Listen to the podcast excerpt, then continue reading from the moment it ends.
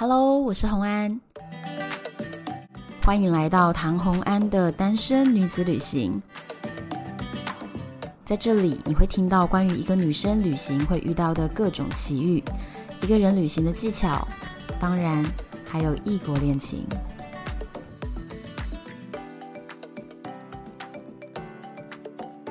我们又回到了旅游的单元。今天来的特别来宾呢，非常特色哦，因为他就是也有自己的 podcast 单元。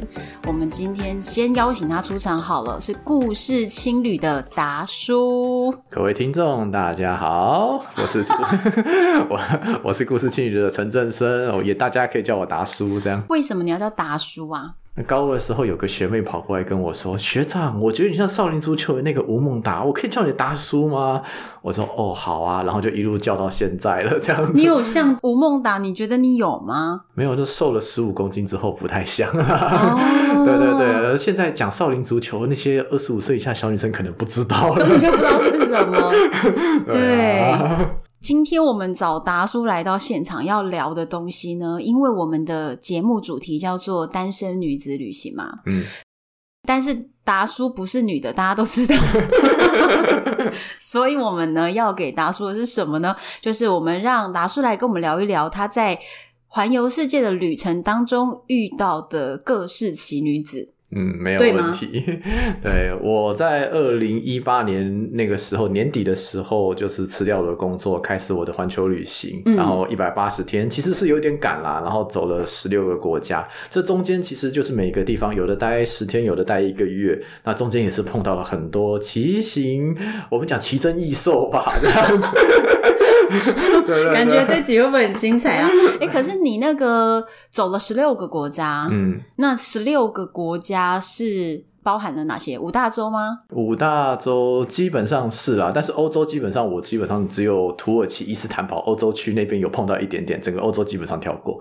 因为我自己的旅行的 style，我是想要找一些还正在改变的旧世界，包括我们讲说古巴、墨西哥、埃及、印度这些地方啦，这是我的主题。哦，所以你是有一个主题性的，对，所以就是一些还正在改变旧世界，我觉得这主题很好哎。嗯，因为我也是特别对这样子的地方很有兴趣。对啊，欧洲那些国家，我觉得三十年后也不急吧，大概也是那个 style 啊。因为他们已经维持的相当好，所以你再晚去也是那样。他们也很有古迹保护的概念，可是真的有好多地方是你现在不去，它就不是那个样子了。嗯，特别是古巴吧。真的是，所以我古巴就一年去三次嘛。哦，没有，你有特别的理由，那些感觉不一样。没有，我还是会再去。虽然我跟 Kenny 分手了，我还是会再去的。没有，我本身也是单身女子旅行的忠实听众，我投哈山一票。好，你讲一下你投哈山的原因。其实我个人认为，就是当然，其他的故事听起来就有点像是说我要谈一场轰轰烈烈的爱情，有点像是那种故事啊。哦、但我觉得哈森好像是真的比较有诚意啦。当然，他的诚意的表达方式蛮特别的，幼稚。对，但我个人觉得，就是说，我们不要说什么用网络投票决定我下一个男朋友是谁，下一个老公是谁。如果你这样子做，我会觉得蛮奇怪的。没有没有，我是让他们投票说你们喜欢哪一个哦。那对，所以他们喜欢跟我喜欢是不一样，但是他们就可以参与一下嘛。哦，对对对，就听一下大家的评价。重点还是问自己，说自己想要什么样的生活啦。但我这是我在旅行过程中学到的很重要的一句话：自己想要什么样的生活。对，我觉得人哦，如果你都已经赚了很多钱，但是你却不知道自己想要什么样的生活，就会有点可惜。嗯，嗯，所以其实人终其一生还是要探求这个答案。嗯，没有错。这这我在旅行过程中也有很多故事啊，等一下跟大家分享的。所以我们要从你十七岁。开始讲哦，不是不是从十七岁开始，不是不是，还是那个人十七岁。对对对，呃，当时在十七岁的你也吃得下？我觉得我们现在来聊一下，人家听众不知道是发生什么事情嘛，这样子。就是我我当时在跟红安就是确访刚嘛，就是说到底接下来大概要怎么聊。对，那我其实想了很久，因为旅行的疗法你可以照时间排，你可以照地点排。对，但我后来我们想到一个很特别的疗法，我们照说我路上碰到的这些有趣。去的朋友，他们的年纪这样排下去，这样子。那我们从第一个十七岁的开始，这样子。哦，你知道年纪排，好好好。对对对对对。所以对方十七岁，不是你十七岁。那你几岁？那我三十，我三十多了嘛？三十就是十七乘以二了哦。哦，不要这样。OK，好。我不要这样子。好，这个女生是约旦碰到的，对不对？呃，对，先讲一下，当时是在佩特拉，你应该有去过嘛，哦、对不对？有哦。对，佩特拉简单介绍一下，它是世界亲七大奇迹，然后那一整片其实跟台北市一样大，嗯、非常大一片。对。然后里面各种峡谷啊、楼梯啊，然后那个里面就是很有名的是一个古堡，它是整个从峡谷那边往内靠磕进去的一个古城的样子，然后拍照非常的漂亮。对。啊里面不止那一栋最有名的那一栋之外，其实里面还有好几栋。对，甚至还有半圆形的罗马竞技场遗迹都有。对对对，当然这有一些历史典故嘛。不过大家去看，就、嗯、有点像是我们讲说约旦的吴哥窟吧，可以这样子说吧？对，可以这么讲。对对对，也是一大片，然后很多东西可以看这样子。那这位我在青年旅社的时候碰到的这一位叫 Helen 这样子，她是土耳其过来的。反正在路上碰到嘛，哎，好像可以聊可爱的小女生。OK，那我们一起去逛佩特拉吧。对，就这样子不走了。哦、对，呃，在旅行过程中你会碰到每个人的追求是不一样的。嗯，但是就碰到这位小女生，当时当下让我印象深刻的点是说，因为佩特拉那一整片是没有路灯的。没有路灯嘛，嗯对，不对？所以晚上等一下，你是跟他约几点去逛？我有个疑问。我们从早上八点逛，就一入场嘛，就开始逛嘛。然后十点一路上拍拍照啊，聊天嘛，然后还有碰到其他人啊，然后就会有那个带驴子的商人，要不要来骑啊？要不要来骑啊？对，可是他到晚上会把人赶走啊，叫大家出来啊。对对对，但是说实在，这么大一片，那个管理员不可能有能力管到那么多嘛，对不对？所以你们深夜还在里面游荡，这不就讲到让我觉得我对 Helen 很不满的一点了，就是怎么样？啊、就是说它里面最深的一个地方，大概是十公里，就是。离路口大概十公里处有一个很深的那个地方，非常高，最深的神殿。对对，最深的神殿。嗯，那个时候已经是下午三点，他坚持要去。我跟他说不要了，这么晚了，等一下回来会很危险，因为我们要爬一个楼梯爬上去。那个楼梯呢，本身就不是很稳的楼梯，就是石头堆起来的。然后旁边都是峡谷，一掉下去没人找得到你，而且天黑了会非常非常的危险。对，他坚持要去。你不去，我就自己去，这样子，他就这样子讲。我就呃，这已经是在挑战做危险的事情了。但是你要放一个小女孩自己去吗？我又不过我自己的良心，我就跟她爬上去了。因为其实这是一个问题，就在于说，很年轻的女孩子，可能她在旅行的时候，她不认为那是危险，你认为这是危险，她认为没有危险。对，就是认知上的差异。对对对，嗯、然后真的，我们就真的爬上山，然后真的都是在太阳下山前一刻，那个神殿我们拍到了，然后就看到那个太阳落日，然后那个色温上的变化，然后接下来太阳慢慢下山之后，繁星点点，配上这个神殿这个峡谷，哇，真的很美的照片。然后你回来就黑了，然后天就黑了。对呀、啊，对，接下来这个楼梯你只要往下，因为我们是要一路从峡谷走出来往下踏，踏错一阶楼，峡谷掉下去，尸骨都找不到。非常的危险！天哪！对啊，还好我翻到包包里面，我们两只我们的手机都快没电了，手电筒其实是那个电量是不够的。Oh. 我翻了半天，还好我包包里那个头灯还在。Oh. 那个之前在别的地方旅行，那个头灯还留着，我们就靠那个小小的头灯，手机里那小小的电手电筒，想办法走出那片沙谷。对，然后走出来的时候就。说实在的，回到青年旅社，我不想再跟他讲话了。因为你觉得他是故意的？我觉得他就是挑战自己的极限啊！有人要知道自己的极限在哪里，不要做危险的事情，这是我个人的感觉了。可是某个程度上，那也是你的选择。对，没错，是你自己要选择跟他一起。对啊，但是就因为他想玩他的命，是你自己要跟他一起玩的。对，我当时就反正事后回想起来，就觉得是说，好啦，这个就至少说还是平安出来了嘛，不然不。那你在他身上学到的事情是什么？我觉得人不要挑战自己的极限。这是我到后面有、oh. 也是有发生过一些事情，就是说我自己觉得说人不要去没事做这些事情这样子。这个其实我也可以讲一下，就是呢，我当时在我自己的环球旅行的时候，我到了埃及，可是我到埃及那时候，其实恐怖分子是活动在那个周围的，比如说土耳其的东部，动不动就多少人被杀掉。然后呢，在埃及这个部分，他们说西奈半岛非常危险，当时西奈半岛已经不接受旅游保险了。意思就是，如果你偏要去的话，没有保险公司要负责哦。那你就知道，我认为啦，这个保险公司不负责这件事情，绝对就是一个你参考的指标。如果连保险公司都不要保，那你为什么要去？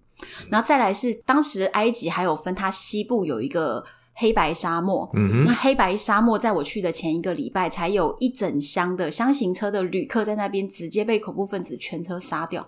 嗯，所以呢。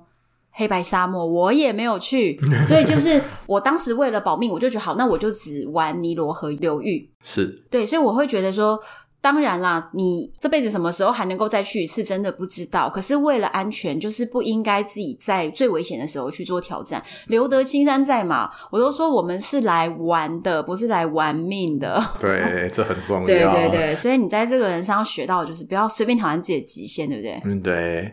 不过到后面就比较顺了啦。我觉得后面的故事就没有这么的有趣，这样子应该不是，应该是这样讲，应该说没有这么的危险，这样子。哦，OK，对对对对对。那再来，你有遇到了一个呢？呃，秘鲁碰到的俄罗斯网红。哦，这个我真的觉得他非常特别。我觉得他本身像红安一样，本身是有把自己当成自媒体，嗯、然后他自己有在经营自己。这个我觉得边旅行边赚钱这件事情真的很少人做到，但是我难得看到一个十八岁的小女孩有做到这件事情，哦、很很特别。那她的 social media 是什么？她的社群平台用哪一个？她就是 Instagramer 嘛，就是我们讲的。哦，他用 Instagram。对对对，但是就粉丝很多嘛，这样子。然后我、嗯、很多是多少？很多，其实我也不太记得，但是我记得我帮他拍了那张照片，大概快九千个赞吧。哇，那真的很多。对对对，那介绍一下这一位，他的英文名字我已经记不得了，因为因为说实在那太长了，那个俄罗斯文拼出来的一个字。反正就那一天是在。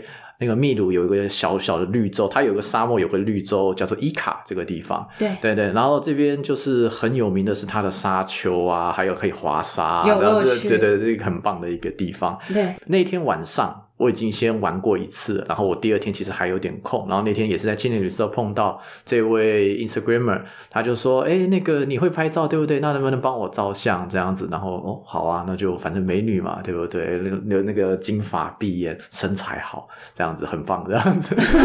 所以真的长得很正，是不是？很正，真的就是典型俄罗斯女人那么漂亮。对对对对对，哦、我觉得我拍照技术没有办法装下她的美，有点可惜。这样。哎呦，这么会讲话。对对对。对，然后我们就一起到了沙漠区啊，拍照啊，嗯、然后他就介绍一下他自己这样子，他的商业模式是什么嘛，对不对？总而言之，就是边旅行边赚钱，怎么会有这种人？那你怎么赚钱的？他就说，哦，他身上这套衣服，就是一套黑黑的劲装这样子，然后就是有点像是裙裤吧，这样子，嗯、然后就是连身的，他就是说。他要跟厂商谈，是说他环球旅行的过程中，他都穿着这套衣服，然后就是，就当然就是人家厂商就给他一些钱，让他可以旅行这样子，然后让他 promote 这套衣服，让他 promote 这套衣服，那概念是这个样子啊，我就哦，不是，那这套衣服到底是多贵啊？平心而论，我不觉得很贵，因为就黑黑的，然后说是百搭嘛，那颜色当然就是也不能太多变化嘛，就黑色的一套全的衣服这样子。我就哦，OK，好吧，反正有这套商业模式嘛，有趣这样子。因为其实我会感到兴趣的是说，因为像我在旅行中也是不断的赚钱，可是。他用一套衣服，那这套衣服必须要有那个产值，那人家才会愿意去合作这东西。而且这套衣服对他来说也必须要有加分，或者是服装公司到底付了他多少钱，所以这套衣服必然是一个很重要的牌子，然后必然是有足够的身价，不然这整个旅程中穿同一套衣服。这个点一定要建立在服装品牌非常厉害之上，不然怎么可能？所以我好好奇哦，OK，请把他的照片交出来。照片给没有问题，但是我后来发现一个问题，就是他那个整个账号，他的旅行的那个账号啊，整个被删掉了。为什么？可能就没有做起来吧，谁知道？就是九千个赞呢，但就是那一张照片，然后后来就是这个旅行的部分没有再经营下去了，这样子。但是他个人的 Instagram 还在，就是他的商业账号已经不见了，这样子。想不透啊！对，都反正可能就是一些很迷的商业模式正在尝试吧。因为我跟大家简单讲一下，俄罗斯人所使用的 social media 跟我们普通大家 使用的是不太一样。因为首先，最大众的脸书他们是不使用的，他们自己有一个俄文版脸书叫做 Contactor，就叫 VK。嗯、那所以呢，Instagram 之前也可以绑 VK 账号，是，但是现在不能，因为我也有 VK 账号嘛，所以我的 Instagram 照理说之前都可以在 IG 打卡，以后直接就转发在 VK，结果我发现在一年半以前，这个功能直接被拉掉了。那我不知道是不是因为 Facebook 跟 VK 有什么纠葛，或者是说是因为 VK 被收归国有。你知道俄罗斯普林政府直接把 VK 收归国有，哎，这么狠。OK，对对对，所以我不知道什么原因，所以也有可能它发生的这个状况，可能跟这个后面的 social media 的平台状况也都有关系啊，很难说。嗯、但是我们非常好奇这个照片，请你之后把这个照片交出来，在唐红安的粉丝专业或者是单身女子旅行的社团里面，你就可以看到这张照片。好，没问题，我们来拍拍看这样。那你在这个人身上学到的就是，我觉得他找到了一个他自己喜欢的生活方式。说实在，很多真的，我我们有在旅行的人也都见过很多小女生，就是想要边赚钱边旅行，真的碰过很多。但是我觉得，到底这个生活方式适不适合你自己？因为我据他所说，他至少已经走了一年了。我、uh huh. 所以我觉得他真的找到自己想要的生活方式，而且十八岁，还还有很多人，对啊，这真的不错啊，真心不错啊。那我可以跟你分享啊，我自己可以一边旅行一边赚钱，其中有一个很重要的方法是什么？是，就是因为我的专业是设计嘛，嗯、平面设计、视觉设计，然后摄影。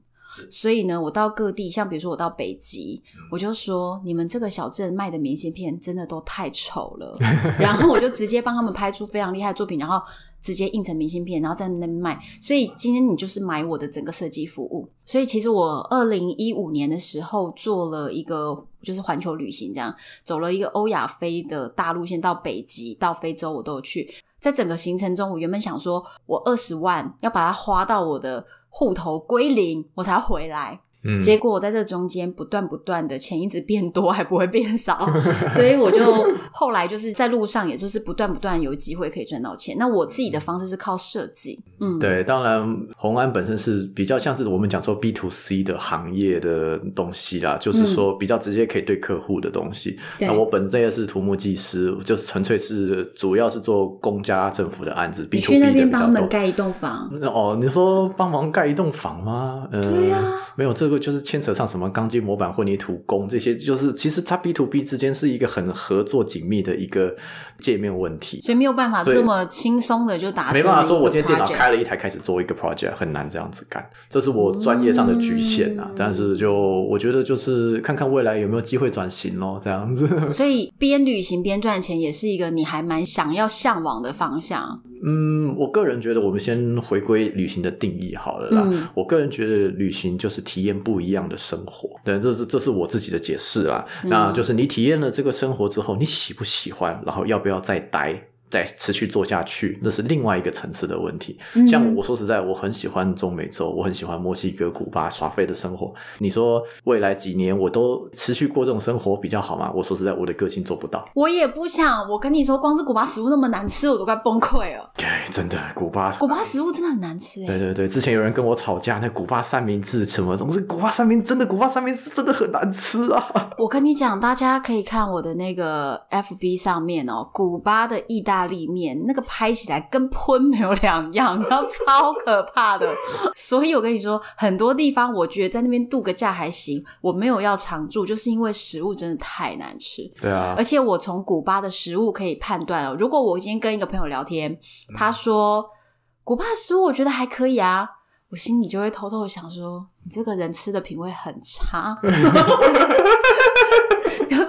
台语有个词叫“好脆刀”，对哦，好脆刀什么意思？你知道吗？石头它都能吃啊！所以如果你说古巴食物还可以，我心里就觉得哦，你就是石头都能吃，就觉得我很坏。可是真的古巴我没有办法。对对对，再来有些比如什么印度、埃及，我觉得就是你修正你人生的下限吧。埃及我可以，印度我不行。OK，没有关系。我觉得印度至少我去的时间啊，也待了二十几天。然后说实在的，我个人不喜欢印度，因为我在那边碰到也都蛮神奇的事情。那个乞丐跟你要钱，我就不理他，就是对我丢垃圾。我觉得哇靠，这个怎么会碰到这种事情？太神奇了！不善良的人是不是？就是可能是个案，但是还是有啦。我必须这么说啦。哎，其实旅行当然有掺杂运气成分，可是有时候如果遇到不友善的人，你真的会觉得心情很受影响。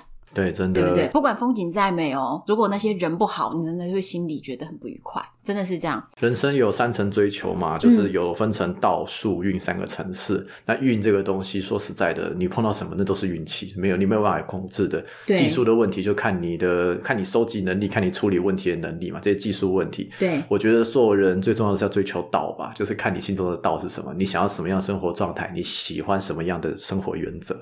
这个是我在追求的。我们今天整集的层次现在拉得很高。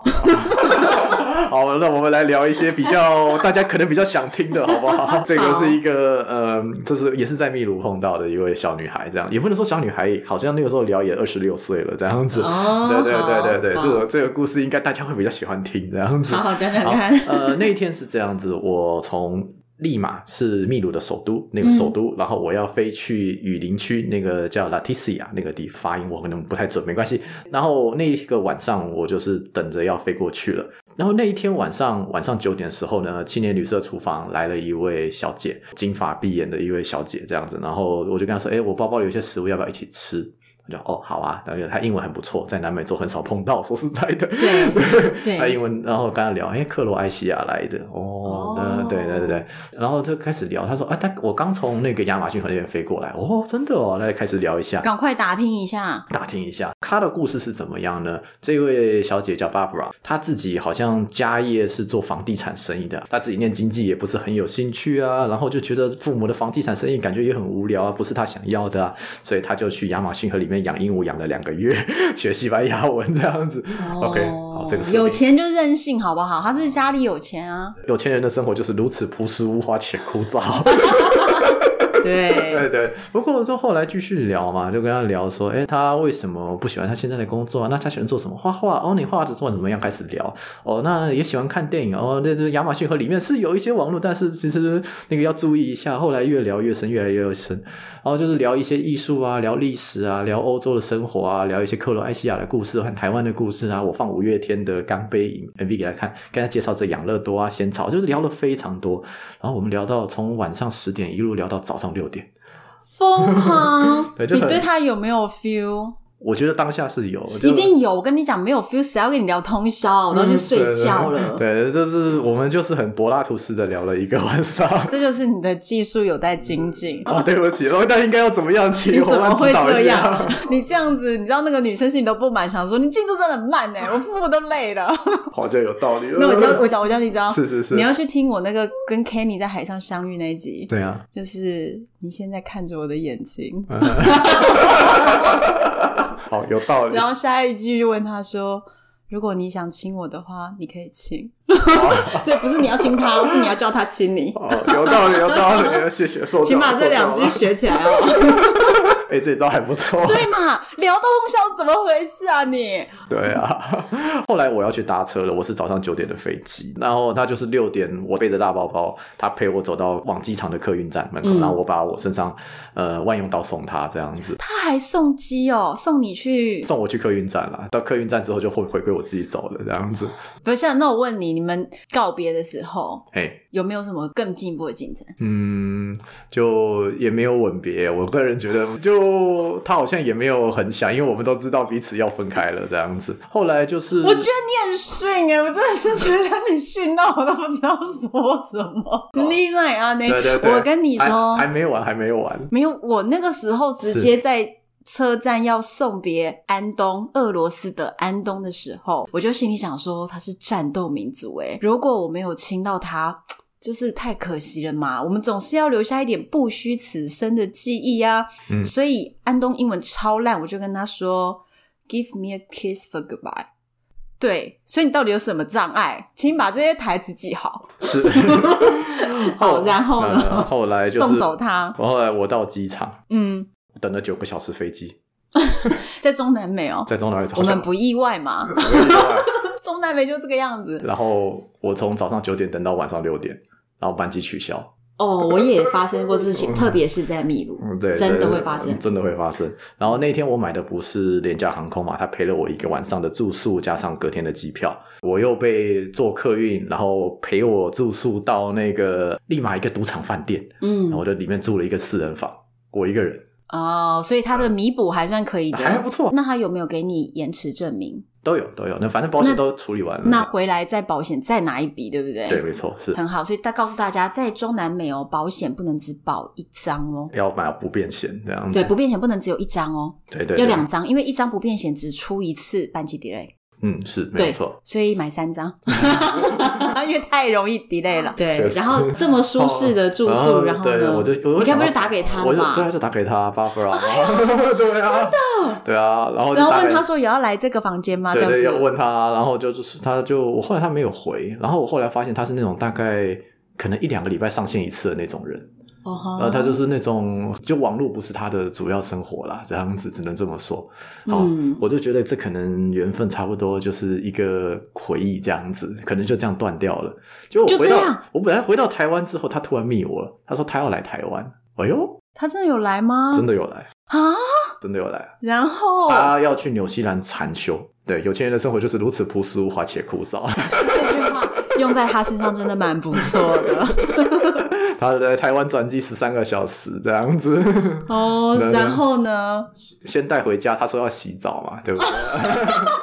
不是，好，我终于觉得你比较进入状况了，终于知道要把它带回家。好，然后，对对，然后嘛，就后面自行想象了。今天这个节目要要标成的内容吗？后面自行想象这样子，没关系啊，反正又不会列黄标。哦，好，所以当天反正就有一点进展了。对对，不过后来他就去禅修，后来疫情爆发，就比较可惜，就没有联络上这样子。可是，那我问一下，你对这个女生到底有什么期待呢？我知道她有想要追求的生活方式。嗯，但显然我没有办法陪他追求。嗯，我觉得状况会是这样，所以你觉得就把握当下就好了。当下其实就可能就真的就我们讲说柏拉图式的一段情缘这样子。对，你确定吗？他不是都来台湾了，哪有柏拉图了？啊，是啊，是没错啦。不过我觉得就是说，嗯，缘分吧，这样子，就是很多时候就是这样。我觉得旅伴就三种等三种啦。第一种就是这个人我不想再见到了。哦、第二种就是。这个人啊、呃，我觉得他的下限我见过了，我这个人可以继续当朋友。第三种就是我想见但见不到，就这三种吧。哇，哎，你这个人很多东西都可以条列式哎。理工科的直男就是这样。嗯，还还好啦，还好啦。我觉得他找到了他自己想要的生活方式，但是其实现在因为疫情嘛，然后我又一直联络不上他，其实我还蛮担心的。我他在纽西兰不知道好不好？哦，那如果你们有机会再续前缘，要吗？嗯，他愿意的话，我 OK 啊。可是你明明知道他要的生活方式，你不想要。如果他说我想跟你在一起，但是你要跟我一起禅修，我家很有钱，你不用再想什么工作了，哦、我都可以养着你。哦，妹妹，我不想努力了，是这样吗？哦，这样我可以，哎、欸，好了，人不要这么没追求吧，不要这样，人要积极一点。说不定你会发现，那也是你另外一面，你其实也是可以接受的。对对对，没关系，我我去过印度，人生没有下限的。对，好，趁这个我们还联络不上他的时候，你可以认真想想，如果后来这个机会从天而降，你到底要不要？如果有听我节目的人就知道，像古巴的 Kenny，我跟他的这个恋情大概在两年之间，然后到后面他其实是再度跟我要求要复合，在前两个月嘛，嗯、我还是拒绝了，嗯、因为我我很清楚的知道说，跟你这个人，我感受到一段时间的美好，觉得人生好像演了一出电影，我觉得这样就已经很足够，而且我觉得停在这里刚刚好，因为我知道他要的生活我根本就受不了，所以当我们两个一起往下走的时候，可能把一出。让人家觉得意犹未尽的爱情故事，就会演成一个三立的那种撒狗血的悲情感情剧了，悲情的家庭剧了，对不对？所以我就不想要那样，我就拒绝了。所以你可以想想看。但我觉得 Kenny 在跟你联络，我我觉得主要是因为他想要离开古巴吧。我个人对，他是想要离开古巴。可是 当然了，你自己想，他想离开古巴，他也不会找一个他讨厌的嘛。是啊，是没错。他一定是找一个喜欢的嘛。那我也很清楚他的目的在这边，但是我也很清楚。跟他走下去的人生，我不想要。对，我觉得就是可能这种就我们讲说轰轰烈烈的爱情嘛，对不对？但是回、嗯、还是回归基本问题嘛，你想要什么样的生活，对不对？今天节目一再提到这句话，就想要什么样的生活？对，真的是这样，嗯、真的是这样。对啊，所以你可以想一想，嗯，如果他让你都不用努力了，但是要每天打坐两小时，呃，好，说不定你发现其实你也是蛮有打坐的天分。呃，至少目前没有发现。OK OK，好，好，那我们再来讲下一个，这个应该也是大家比较喜欢听的这个东西。呃，其实我碰到这位克罗埃西亚女孩，碰到 Barbara 之前，我在里约热内卢跨年，然后碰到另外一个阿根廷女孩，然后她的故事有间接影响到 Barbara 这件事情。那我先讲一下这一位阿根廷女孩碰到什么问题，这样子。其实我整段旅行过程中最重要的是要跨年，我想说到底这天跨年要去哪里？我查了一下，诶里约热内卢跨年好像很棒，嗯、大家一般想到的是三月的嘉年华了，嗯哼，对，但是跨年其实也蛮有特色的。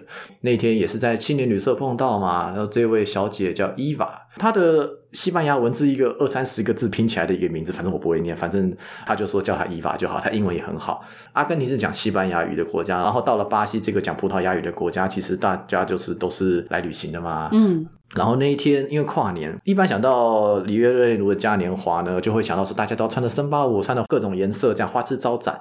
但实际上他们的跨年是很。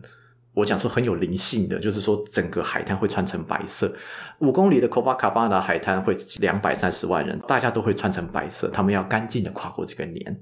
哦、oh.，OK，所以我跟伊娃也都是穿着白色的衣服，也很有禅意哦。他就是说，哦，他们要拿着白色的香槟倒进白色的杯子里面，带着白色的玫瑰丢到大海里面，献祭给海神。对哇，对对，这是有一个仪式的。然后看到海浪，要跳过七次海浪，表示我平安的跨过了这个年。哇，对对对。然后到了十二点一到。哥巴卡巴纳五公里的海滩外面，大概就是远处有排了两三公里的船队，然后当时间一到，那个整艘船终于会会很准时，会很准时，在南美洲会很准时，就这大概就这个吧，我觉得。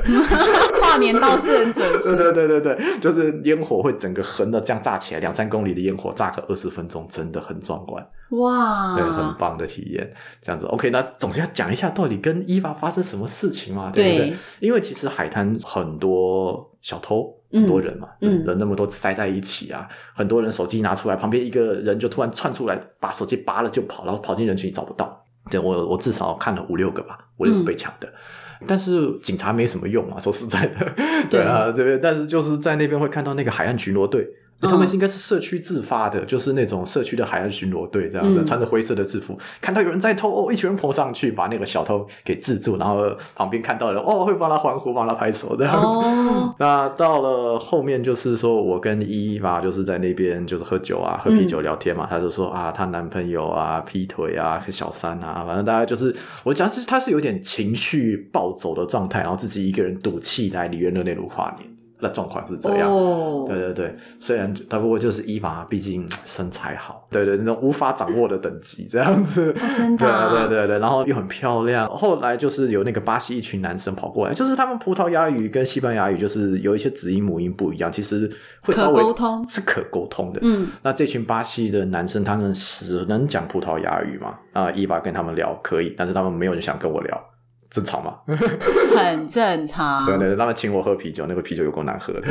他希望你赶快走。对，没错。后来就是，我觉得伊娃他就是可能刚好在气头上，还是情绪暴走，那一直喝，一直喝，烟火看完，哦，那继续喝，继续喝。后来发现有点不太对，我觉得伊娃好像有点失控了，这样子就整个情绪暴走，那个花枝招展的，我就不太对。然后这群男生想要把伊娃拉走。我就觉得他们想要捡尸，对，可是伊娃也当下很想把自己变成尸体。我这他很想被捡走。后面听听看，后面听听看这个感觉，就是后来就是我先把伊娃先拉走，先拉回来，然后那个这群男生本来想要暴力的把他抢走，但是后面刚好海岸巡逻队人经过，这群男生就退了，然后随着人潮，我就先把伊娃先拉回来，然后他整个已经醉到是。晕掉了，这样子，然后已经无法，也没有行走能力，这样子，嗯、我就背着他背了三公里回青年旅社。我很想听听你们接下来发展，你为什么还要这么辛苦的背他三公里？他就回到青年旅社嘛，他躺下去，那时候大概凌晨一点多吧，我觉得。总而言之，就是在那边，呃，反正我先去洗澡。然后他自己呢，就脱光了衣服，自己也跑进来了。我就知道。对对对对。然后我想说，哇靠！这个二零一九年的第一天，那个一个蓝美的辣妹投怀送抱，人生成就解锁。因为你刚刚没让他被捡走啊，他现在只好找你了。我就跟你说，他很想被捡啊。然后就是回到床上之后，那一瞬间发生了一个很悲剧的事情，他开始吐。悲剧，对，他吐是吐了，快吐了快五分钟，吐了非常的久，就他太醉了嘛。我身上、他身上、头发，然后床上、地板上全部都是。你怎么不在浴室先让他吐好啊？这个就是捡尸没经验的人。哦，对。啊，总而言之，就是那个画面，我觉得不论是多漂多漂亮的女生，我也不想要要怎样了。说实在的，对，后来就是。啊，看他这个样子，好了，就他的包包在旁边嘛，嗯、我也不管了，就直接拉拉开来看看有没有干净的毛巾、衣服，帮他处理一下，然后叫青年旅社老板来，他看到我又看到这个伊娃，嗯，有了一个很有趣的表情看着我们。你要跟他说，妈的，我好冤枉啊！对的，真的是这样。后来就是陪的青年旅社老板整理青年到三点四点吧，因为老板知道说会有这种状况，所以他都会留守着这样子。嗯，然后后来隔天早上十点，然后在那边吃吃早餐，他伊娃醒来了。他的伊娃看着我，我也看着他，就问我说：“昨晚他做了什么事情？”他想不太起来了。Well, we have a good time。你没有告诉他哦？对，我没有告诉他这样子。然后我觉得这就是过去就算了这样子，因为这个经历，所以也间接影响我对爸爸的态度，知道吗？不过反正就是觉得有一点想要先保持距离，观察好了再、嗯、再说。但是后来我跟朋友聊，其实、嗯。朋友跟我都怀疑啦，就是伊娃是不是被下药了？有可能。你说在前面那群男，那群男生搞不好对他有效，因为我只有喝第一瓶啤酒，然后我觉得很难喝，没喝，后面就不喝了。我觉得有可能啦，哦、这样子，所以很难讲。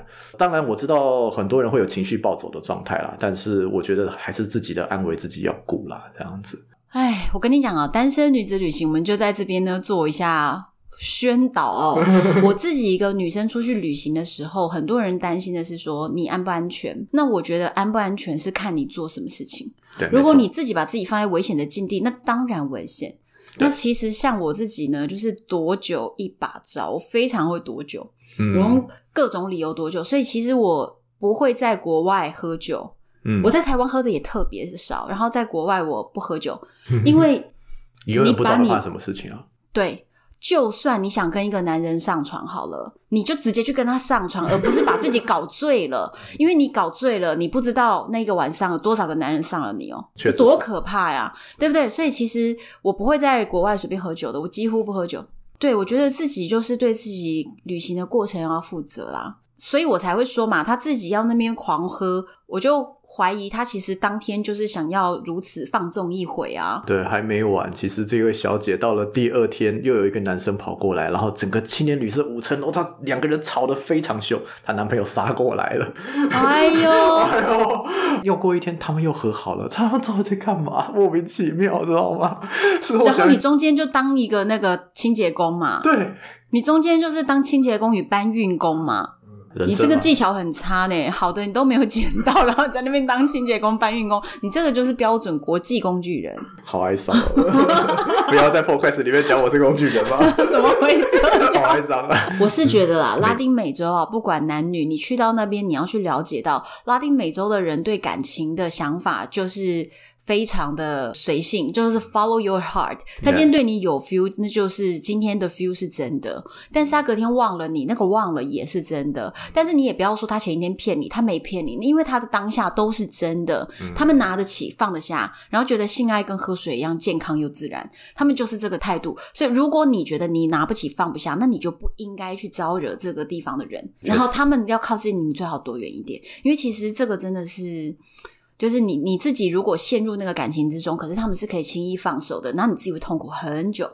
对，没有错。对，对，对，这其实就回归前面的问题嘛，想要什么样的生活？嗯、好了，那后面还有一位，我其实我在旅行过程中，我真的很喜欢跟这一位大姐聊天。其实真的，我觉得大姐是几岁啊？被你叫大姐？五十几吧，我这样子。哦、好，好，这个还行。就是旅行哦，就是你看到人家可能三十岁以上，你就不关心人家几岁了，知道吗？只要顺眼就好。对于男生来说，态度是这样。顺眼就好，对对对，然后意思就是说他不在你的候选当中。没有啊，不一定啊，我也碰过那种五十岁很正的，我也碰过啊。哦，好，对啊，只要男生的想法是只要不是正在闹离婚，我觉得都没差啊。不是，好了好了，笑一笑就好，笑笑就好。好，好，好，没有没有，我想说，讲讲干话就好，讲讲干话这样。借机了解一下男生到底怎么想的。然后旅行过程中，你会人都来来去去嘛？那这些人，我觉得真的有些真的就是回忆，那有些真的就是呃，你会从他身上学到东西这样子。嗯嗯嗯，像。像我碰到这位是在印度碰到的姐姐，她本身是荷兰人，然后她还旅行到印度，她已经玩了一年了，中间完全没有坐飞机，她是靠火车还有各种巴士想办法来到印度的，从荷兰哦。可以啊，因为这个是欧亚非大陆啊，对，是连在一起的。对对，他就讲，他五十五岁，他是一个小学老师，她丈夫过世了之后，这样小孩也大了，就是决定自己要出来旅行，就是自己走一走这个世界。嗯，他想做这件事情，然后就是晚上的时候看到他跟那个。跟家人聊天啊，讲说今天发生什么事情。因为印度的网络其实还 OK 啦，这样子，对。然后就看到他之后，我想到一个很有趣的问题，就是就是我们讲说人活着，其实就是人生没有奇迹，只有累积嘛。那你到底想要累积什么样的生活？嗯，像红安走到今天，其实我相信也是透过很多累积才才走到今天的嘛，嗯、对不对？那人生最难累积的是什么？是钱吗？我不觉得是。是梦想吗？是什么能力或证照吗？我都觉得不是。嗯，我觉得人生最难累积的东西是信任。你要跟家人或者跟工作上的伙伴，这些人凑合起来会变成你的生活。那你要跟什么样的人持续的累积自己的信任感，成就自己想要的生活？嗯，这是我后来旅行回来之后，我不断在思考的问题啦。这样子，嗯、对，会不会太真相了？信任感确实是在旅程中我学习到，也是同样信任的东西。因为很多时候比较没有旅行的人会很担心说。我到国外，我不能相信谁，不能相信谁，嗯，怕被骗。可是真正我在旅程中获得很多很多的帮助，都是因为我相信他们，嗯，然后我相信这些人是在帮我的，所以我相信这些事情。所以我觉得学习去信任陌生人是在旅程中一个很重要的功课。嗯，如果你不能相信，其实你在旅行中你没有办法快乐，嗯，你会走不下去。所以你在这一位姐姐身上，她就是家人相信她会过得很好。对对对对，然后因为说实在，一个五十岁、五十五岁的姐姐，然后其实我必须说她长得还不错啦，这样子。嗯、对 对对，然后在在印度，然后很多男生跟她求婚呢。印度男人求婚也是就那样嘛，蛮 easy 哦。哦，你可以去那边收集十二个求婚之类的。真的真的。对对，但我觉得他就是。想要体验这种生活的状态，而而且他自己生活，他对前面的生活也没有不满，他也很开心他以前的生活。他就是开启了另外一个人生的外挂。对对对，试着开开看嘛，就蛮有趣的，嗯、体验不一样的生活。对，然后后来也好像也走了两年多，后来也回荷兰了啦。反正他的轨迹在网络上都找到他，他有用 APP 跟大家讲。那最后我觉得可以分享一个，是我在台湾碰这个，其实我在出发之前有约的一位姐姐，六十、嗯、几岁的姐姐。哦。OK，他自己一个人单身，就是有房子，然后自己也过得还不错，反正有钱可以出租，所以都有固定的现金流进来啊，嗯、也没有照顾小孩。然后就是说他自己就很喜欢旅行，而且他就不后悔。我觉得人生做到这样子也不错啦。嗯、就是有些人可能是有家人有牵绊，但是有些人就是选择就是我决定孤独终老，但是我过一个满意的生活也可以啊。他不一定孤独啊，也有可能就因为我跟你讲，你以为有家庭有老公的人不孤独吗？不一定啊。对啊，有一些人表面上看起来跟家人或孩子或老公在一起，嗯、可是内心是孤独的。对，没有错。对。还是回归前面的问题嘛，想要什么样的生活？嗯，对，这是我想说，今天这个节目有机会跟大家分享，那就是给大家问问看，说自己心中可能想要什么样的生活形式。对，你想要什么样的生活形式？旅游到底在你的人生中想要占多重的比重？或者是你到底想要、嗯、透过旅行体验不一样的生活之后，嗯、决定自己想要什么样的生活？这都是可能，当然现在疫情期间比较难去体会啦。不过我觉得这个精神就给各位参考看看。对，太好了。大家喜欢今天的节目吗？喜欢达叔吗？欢迎你们在唐红安的粉丝专业或者是 Apple Podcast 下面留言评价，帮我们五星评价，好不好？好，这样我们会非常开心。然后呢，我在资讯栏也会放一下达叔的故事情侣的连结，所以大家如果很喜欢达叔的话，也可以去到他那边。他有不同的来宾，也有他自己单独在跟大家分享一些故事，有时候讲到一些历史的东西。所以呢，大家如果喜欢的话呢，也可以 follow 达叔哦。欢迎大家来听听各种故事，因为我现在我的节目也七十几集了啦。嗯、说实在，我觉得对很多新听众来说可能是一个压力。那我个人比较推的，呃，比方说第十六集是讲吉里巴斯，我弟去吉里巴斯当外交替代役，那边不是讲生活，是讲生存的故事，很精彩。那我对于台湾的定位，其实也都会有一些新的认识。再来第三十集有一个小女生。他叫雅琪，去埃及住了两年半，在那边做旅行社，那边每天防诈骗的故事也非常的精彩，给各位听众推荐看看、听听看。好哦，欢迎大家留言跟我们回馈一下，到底你喜不喜欢今天主题？然后也可以到我的单身女子旅行的社团，在 FB 里面搜寻一下，就可以找得到，都是由我来跟大家互动，也可以许愿你们之后想要的节目内容。敬请期待下一集，我是洪安，拜拜。